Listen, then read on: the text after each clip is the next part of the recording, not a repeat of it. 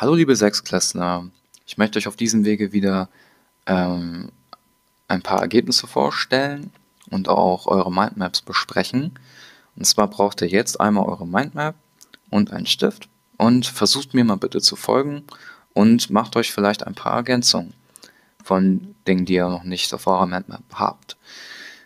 Ich werde, damit es nicht so lang wird, mich auf drei wesentliche Punkte beziehen. Ich werde jetzt erstmal mit dem Ramadan starten. Und zwar der Ramadan, ja. Der geht tatsächlich morgen los, wenn man den Termin auf den unseren äh, gregorianischen Kalender überträgt. Ähm, und das Fest des Fastenbrechens ist dann demnach am 24. Mai. Mm, und zwar kann man auf der Internetseite vom Zentralrat der Muslime in Deutschland die Termine alle einsehen. Mm, der Zentralrat der Muslime ist ein sehr, sehr wichtiger Verein in Deutschland, der viele Muslime zusammenfasst und wo man viele Informationen findet, ähm, auch Pressemitteilungen und so weiter. Mm, eine besondere Herausforderung ist dieses Jahr natürlich wegen der Corona-Pandemie. Ähm, allgemein gilt es für Religionen, wie jetzt Feste gefeiert werden können. Wahrscheinlich habt ihr auch gemerkt, dass ihr vielleicht Ostern mit eurer Familie gefeiert habt, dass das jetzt irgendwie anders ist als vorher, dass man sich halt nicht nicht treffen kann, man konnte nicht in die Kirche gehen. Äh, das gleiche Problem haben die Muslime jetzt auch, denn ähm, Moscheen sind noch nicht wieder geöffnet und da müssen dann andere Lösungen gefunden werden. Ähm, aber letztendlich ist es dieses Jahr halt einfach für alle etwas Besonderes. Ähm, und aber was ich interessant finde, ist, dass äh, ich in einer Pressemitteilung von dem Zentralrat der Muslime gelesen habe, dass ähm, die muslimische Gemeinschaft die ähm, Corona-Pandemie als eine Art Prüfung sieht, also eine Prüfung an sich selbst, ähm, die man überwinden muss. Und ich finde, das ist ein schöner Gedanke. Und zwar wird hier das Wort Dschihad benutzt. Dieses Wort ist in vielen Kontexten ja schon missbraucht worden. Ihr wisst es vielleicht, Dschihad wird von Extremisten benutzt ähm, als heiliger Krieg, aber eigentlich ist diese Bedeutung falsch, denn ähm, Dschihad bedeutet in erster Linie erstmal eine Anstrengung für Gott. Das ist nicht gemeint, dass man damit in den Krieg ziehen soll. Man kann es so interpretieren, wenn man möchte. Ähm, und so oft in der Geschichte wurde das mal ausgenutzt, um eigene Ziele erreichen zu können. Aber letztendlich ist es eher unter Anstrengung oder auch Prüfung, kann man das auch verstehen. Also auch eine, ein Dschihad, der sozusagen in einem selbst stattfindet, dass man sich überwinden muss und eine Prüfung bestehen muss. Und ich finde, das ist ein schöner Gedanke, deswegen erzähle ich es auch, ähm, der auch ein bisschen Trost und Hoffnung spenden kann. So, dann zum Ramadan. Also, richtig betrachtet ist es der Fastenmonat. Das heißt, von Sonnenaufgang bis Sonnenuntergang darf nichts gegessen und nichts getrunken werden. Die Ausnahmen sind euch natürlich alle bekannt. Zum Beispiel, wenn man krank ist, darf man es nicht machen. Ähm, Kinder müssen nicht unbedingt fasten. Oder wenn man auf Reisen ist, ähm, muss man auch nicht fasten. Man kann auch zum Beispiel einzelne Tage nachholen. Das heißt, wenn man es aus irgendwelchen Gründen nicht schafft, dann kann man sozusagen Fastentage hinten dranhängen sozusagen wenn man das möchte. Ähm, wie streng das durchgeführt wird, da, darüber wird, dass es immer wieder Gegenstand von Debatten. Zum Beispiel ähm, alle, die Fußball verfolgt haben, es kommt immer mal wieder vor, dass ähm, zum Beispiel wichtige Spiele oder Termine, zum Beispiel Champions League oder Weltmeisterschaft oder was das oder ähnliches, dass es dort Mannschaften gibt, wo Muslime spielen und die dann vor einem Problem stehen, okay, fasten sie jetzt oder fasten sie jetzt nicht? Und das ähm, zum Beispiel ein berühmtes Beispiel war Mohamed Salah, kennen wahrscheinlich viele von euch, viele von euch schon mal gehört, dass der auch gefastet hat, während die Champions League stattgefunden hat. Ähm, und das ist für ihn natürlich sehr anstrengend gewesen. Allerdings gibt es auch Ärzte, die auch sagen, naja, ähm, theoretisch ist es möglich ähm, und es ist nur halt sehr hart, aber man kann es trotzdem schaffen und man kann sich auch dafür entscheiden, trotzdem zu fasten. Ähm, denn Fasten ist ähm, gesund, wenn man auf sich achtet und es nicht übertreibt. Ähm, da, dazu gibt es auch viele medizinische Ergebnisse. Das wurde nämlich früher auch in Deutschland zum Beispiel verschrieben, dass kranke Menschen fasten sollen. Das nannte sich Heilfasten und das wird auch ein bisschen wiederentdeckt von der Medizin, denn wenn man fastet, ähm, regeneriert sich der Körper. Denn wir nehmen ja alle auch durch unsere Nahrung ja auch zum Beispiel Stoffe in uns auf, die auf Dauer nicht so gesund sind für uns, wenn man zu viel davon isst und davon befreit sich der Körper. Ähm, ein Beispiel ist zum Beispiel Rauchen und Alkohol. Also wenn man lange Zeit dann nicht, wenn man dann einen Monat nicht trinkt, dann kann der Körper sozusagen den, die Rückstände vom Alkohol einmal komplett abbauen. Ich weiß, ihr seid ja noch nicht alt genug für Alkohol, aber das ist so ein klassisches Beispiel. Ähm, und das funktioniert. Und es ist auch erwiesen, dass wenn man es schafft zu fasten, dass man sich dann einfach sehr gut fühlt, weil man natürlich sehr, sehr viel Willenskraft benötigt, um diesem Drang vom Hunger zu widerstehen. Und wenn man das schafft, dann ist man sehr stolz auf sich und das wirkt sich auch positiv aus und die Leute sind einfach auch glücklich dann danach. Ähm, der soziale Hintergrund vom Ramadan ist halt auch der, dass äh, Mohammed auch wollte, dass sich die Menschen daran erinnern, dass ähm, Nahrung zu haben nicht selbstverständlich ist auf der Welt. Und ich finde, das ist auch ein sehr aktueller Gedanke, denn äh, solange es die Menschheit gibt, gibt es auch immer wieder Hungerprobleme. Und der Ramadan erinnert daran, dass man das wertschätzen soll, dass man genügend zu essen hat und es drückt auch Solidarität aus, weil wenn man halt dann bewusst auf Essen verzichtet von so einem Aufgang bis so einem Untergang, dann fühlt man sozusagen, wie es ist, Hunger zu leiden. Und mit diesem Gefühl irgendwie arbeiten zu müssen oder ähm, ja, irgendwie mit klarzukommen. Und da, darum geht es, dass man da wieder Solidarität entwickelt mit armen Menschen auf der Welt, die nicht genug zu essen haben.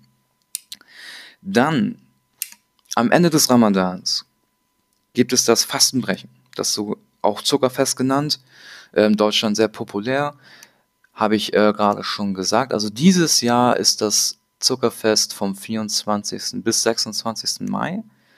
Ähm, und hier wird erstmal wieder gefeiert, dass man wieder essen kann, und zwar mit der ganzen Familie. Und idealerweise hat auch ähm, trifft man sich in der Moschee mit ganz vielen Leuten und dort gibt es ein ausgelassenes Fest mit wahnsinnig vielen Süßigkeiten und leckeren Dingen. Ähm, es werden auch Geschenke verteilt ähm, und letztendlich soll hier erstmal Gott gedankt werden, dass man es selber geschafft hat mit dem Fasten und man belohnt sich quasi damit selbst und es ist auch, ein, auch wieder ein Anlass, auch zu spenden und sich um Bedürftige zu kümmern und sich zu treffen mit der ganzen Gemeinde. Dieses Jahr wird es natürlich schwierig wegen Corona, habe ich schon gesagt, aber ich bin mir sicher, dass es dort kreative Lösungen geben wird und ich bin schon ganz gespannt.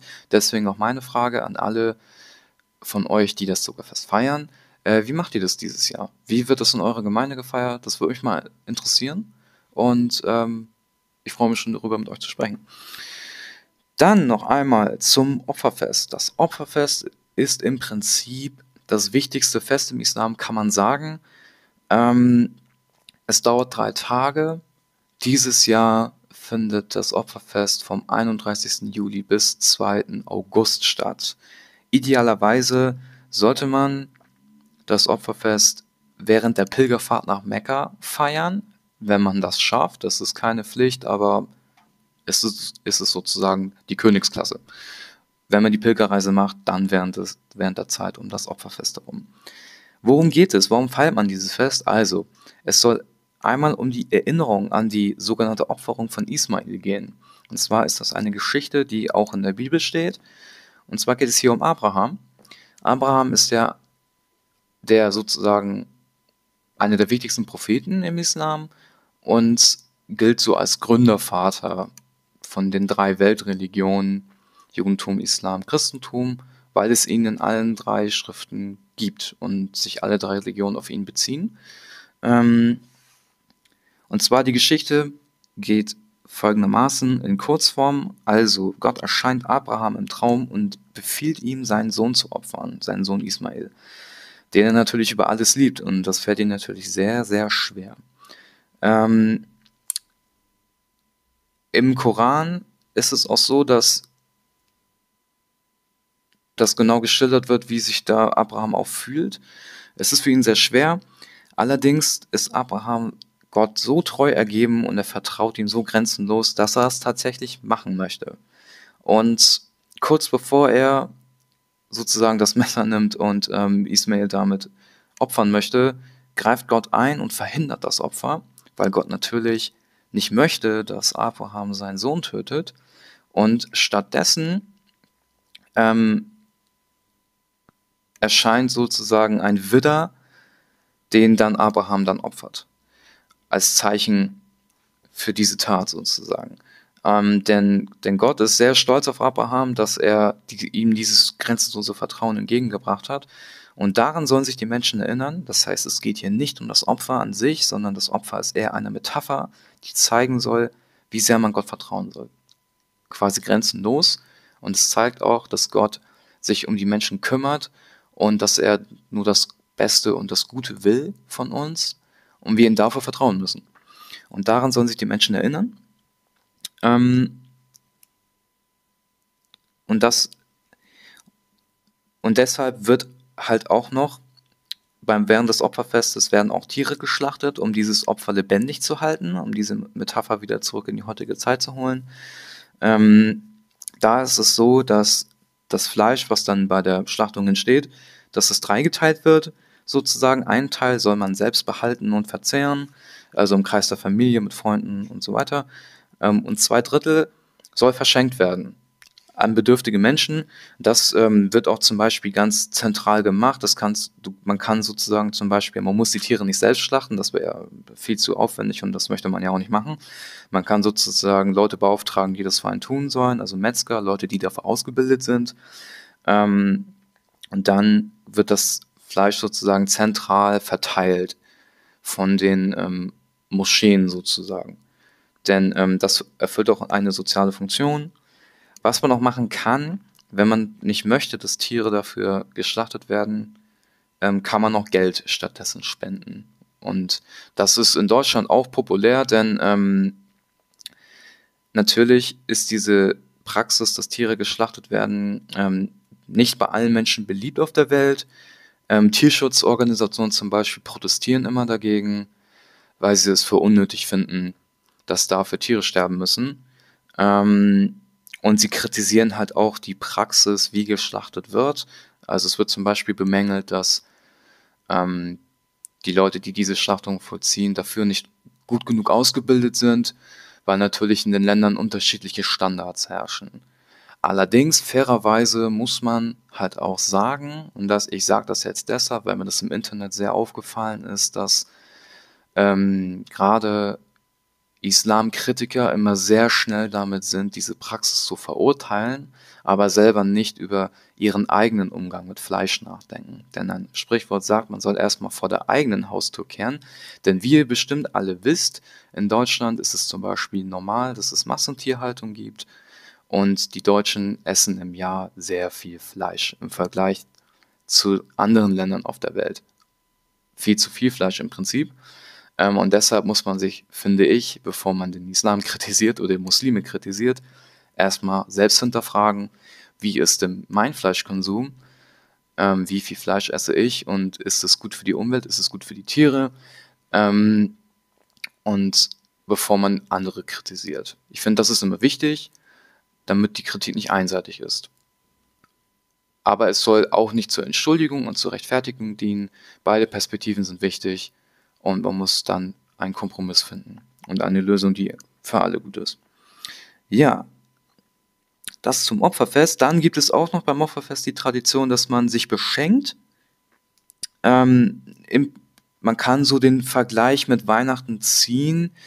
Also natürlich hat dieses Fest nichts mit Weihnachten zu tun. Allerdings die Praxis, dass man sich beschenkt, also da es ja für Muslime kein Weihnachten gibt, ähm, kann man schon sagen, dass es so ungefähr auch um Geschenke halt auch geht. Also das wird zum Anlass genommen, um zum Beispiel auch sich zu beschenken.